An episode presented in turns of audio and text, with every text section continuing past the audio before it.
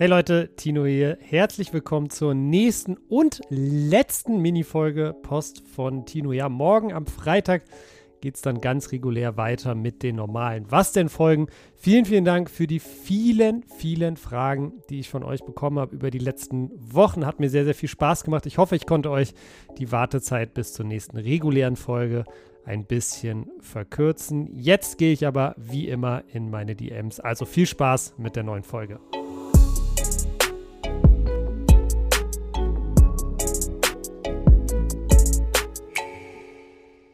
Fangen wir mal damit an. Hey Tino, was hast du studiert, um deinen Job bei The Zone zu bekommen? Die Frage kriege ich richtig oft gestellt. Ich glaube, ich habe sie sogar schon mal beantwortet, aber weil es anscheinend immer noch so viele von euch gibt, die das nicht wissen oder wissen wollen, hier nochmal die Kurzversion. Also ich habe Kommunikationswissenschaft in München studiert. Aber ich glaube, das hat letztendlich nicht so viel damit zu tun gehabt, was ich am Ende bei The Zone gemacht habe, weil ich tatsächlich ja, ich würde sagen, nicht der beste und aufmerksamste und auch nicht wirklich oft anwesende Student war. So ehrlich muss ich leider sein. Habe aber dann am Ende vom Studium ein Pflichtpraktikum gehabt und das habe ich damals bei Sky gemacht. Ist ja in der Nähe von München, genauer gesagt in Unterföhring, wo ganz viele andere Medienunternehmen auch sind.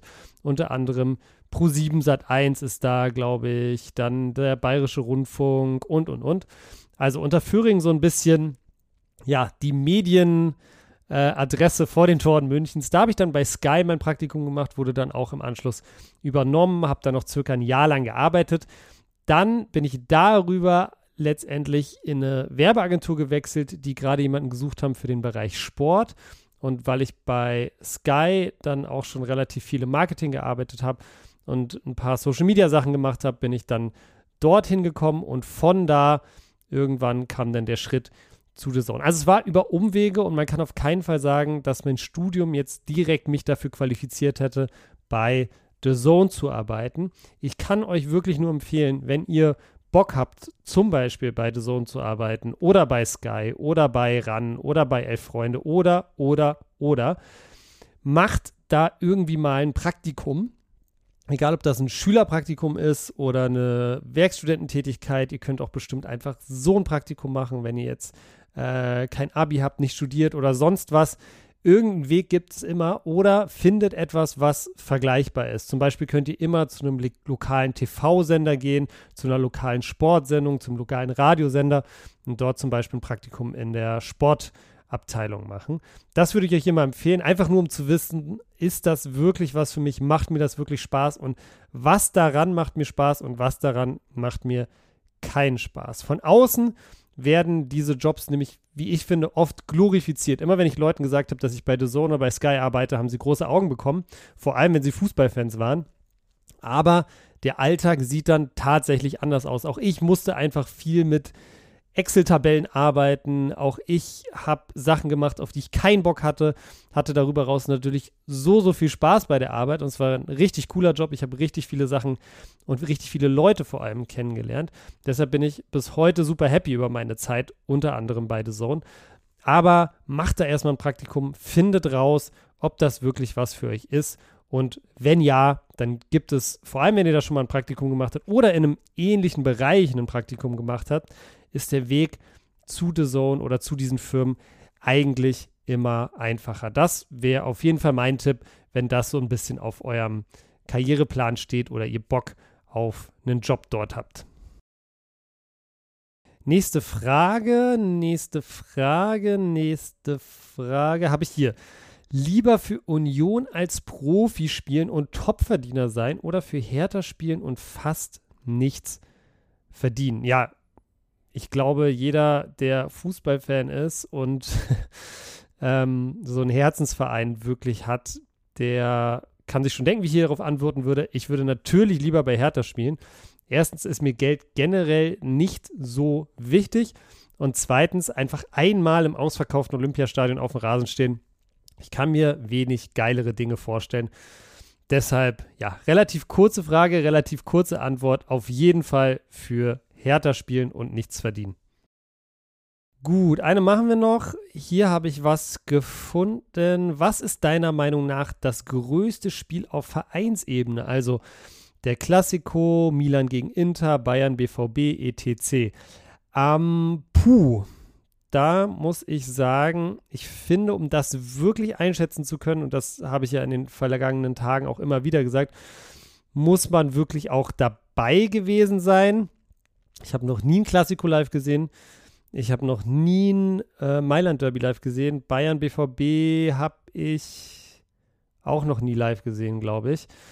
Ähm, Hertha Union habe ich schon live gesehen, ähm, aber ansonsten von diesen ganz großen Spielen wirklich nicht allzu viele. Deshalb versuche ich das mal vielleicht so ein bisschen zu abstrahieren. Das, was ich so im Umfeld als am größten mitbekommen habe, war damals, als ich in Argentinien war, fand an dem Wochenende der Superklassiko statt und das ist River Plate gegen die Boca Juniors, also das größte Spiel in Argentinien.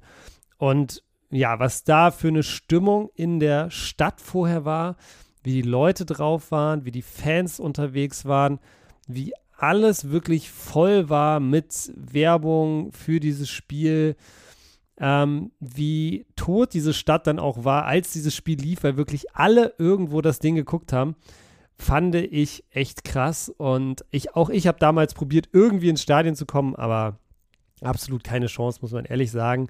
Das wäre auch, glaube ich, eins der Spiele, die ich unbedingt mal sehen möchte. Ich kann mir aber vorstellen, und das muss ich so ehrlich sagen, dass es zum Beispiel in Mailand ähnlich ist.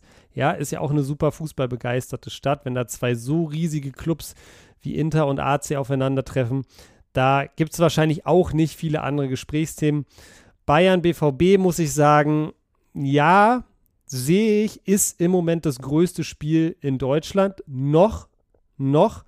Zum Beispiel, wenn jetzt Leverkusen die nächsten Jahre super erfolgreich spielt, dann könnte es ja auch Bayer gegen Bayern sein, was das größte Spiel wird. Und irgendwie, ja, finde ich auch, dass es Bayern BVB ein bisschen zu sehr mh, hm, größer gemacht wird, vielleicht als es ist. Also, ähm, ja, irgendwie gewinnt am Ende dann doch immer der FC Bayern. Das Spiel gab es zwar jetzt schon ultra oft, aber es gab auch viele, viele Bundesligaspiele und viele Spiele in Deutschland insgesamt, die es schon viel, viel öfter gab als Bayern BVB. Ich glaube zum Beispiel das Nordderby HSV gegen Werder Bremen gab es schon äh, viel, viel öfter und andere auch. Ich finde auch diese Bezeichnung der Klassiker einfach Quatsch. Ich finde sowohl Bayern als auch Dortmund für sich selbst genommen riesengroße Vereine, tolle Geschichte, haben in den vergangenen Jahren auf jeden Fall Fußball Deutschland und die Bundesliga geprägt. Aber das Spiel selber, Bayern Dortmund, finde ich dann doch, vor allem wenn man es dann mit so einem Mailand-Derby vielleicht vergleicht, mit einem Superklassiko, mit einem Klassiko, wahrscheinlich muss sich dieses Spiel dann doch irgendwie hinten anstellen. So Leute, und das soll es dann gewesen sein mit dieser Mini-Folge Post von Tino. Und wie ich ja schon im Intro gesagt hatte, es war erstmal die letzte. Viele von euch haben mir gesagt, dass sie diese Post von Tino-Folgen echt gefeiert haben. Eventuell denken wir mal im neuen Jahr darüber nach, ob es Sinn macht, jede Woche zusätzlich zu den Was denn Folgen auch eine Folge Post von Tino zu machen. Könnte ganz cool sein, glaube ich. Keine Ahnung, müssen wir mal gucken, auch wie es bei mir zeitlich reinpasst. Ähm, und was Eli davon denkt. Ich glaube, grundsätzlich wäre es sicherlich keine schlechte Idee. Sagt mir gerne auch mal bei Instagram, was ihr davon halten würdet. Das war es auf jeden Fall für die Folge heute. Ich hoffe, ich konnte euch mit den Mini-Folgen Post von Tino so ein bisschen die Wartezeit verkürzen für die neue Was denn Folge. Die haben Eli und ich, wie gesagt, gerade schon aufgenommen. Die findet ihr dann wie immer morgen früh auf der Podcast-Plattform eures Vertrauens. Vielen, vielen Dank, Leute, fürs Zuhören, fürs Nachrichtenschicken, fürs am Start sein. Ich verabschiede mich. Wir hören uns morgen in der neuen Folge. Was denn? Haut rein!